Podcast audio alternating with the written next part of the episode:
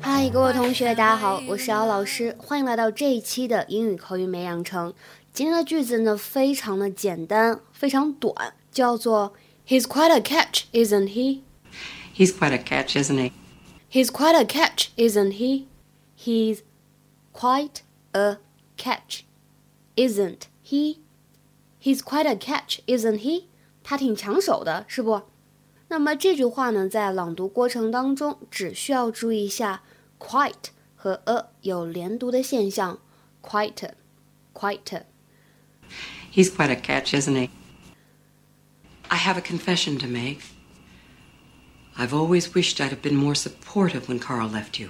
Oh, you don't have to apologize about Karl. I, really, Karl and I are over. I've moved on. Yes, I know. You've moved on to that nice Mike Delfino.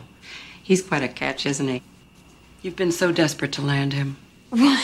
Well, I am not desperate. 刚才这段对话当中呢，有这几点需要我们来讲解学习一下。首先呢，就是之前在公众号当中出现过好几次的表达，有件事情我要向你坦白。I have a confession to make. I have a confession to make. 那第二个的话呢，讲一下什么叫做 catch catch。 如果呢，我们把 catch 当做动词，那表示抓，对不对？那如果当做名词呢，而且尤其用来指人的时候，就是指的什么呢？A person who is considered to be very suitable for a relationship，就是呢，大家都非常喜欢想要拿来做恋人的人。比如说，我们来看下面这一句子：A penniless writer is not exactly a good catch, is he? A penniless writer is not exactly a good catch, is he? 一个穷光蛋作家可真不是女生们找老公的热门之选，不是吗？A penniless writer is not exactly a good catch, is he? 那还有再讲一下最后这个，You've been so desperate to land him，什么意思呢？你拼了命的想把他搞到手，想让他呢变成你的男朋友。You've been so desperate to land him. You've been so desperate to land him. 这里的 land 并不表示着陆，而表达的是得到这样的含义。to succeed in getting a job, etc., especially one that a lot of other people want，就是得到了别人梦寐以求的工作机会等等。比如说，我们看下面这个句子：He's just landed a senior editorial job with a men's magazine. He's just landed a senior editorial job with a men's magazine.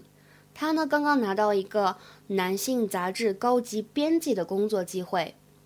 He's just landed a senior editorial job with a men's magazine.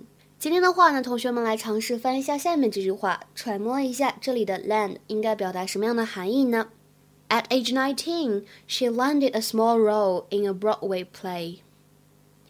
At age nineteen, she landed a small role in a Broadway play. 好，那么这句话什么意思呢？欢迎各位同学留言在文章的留言区进行互动。那今天的节目呢，就先讲到这里了。See you guys around，明天再会。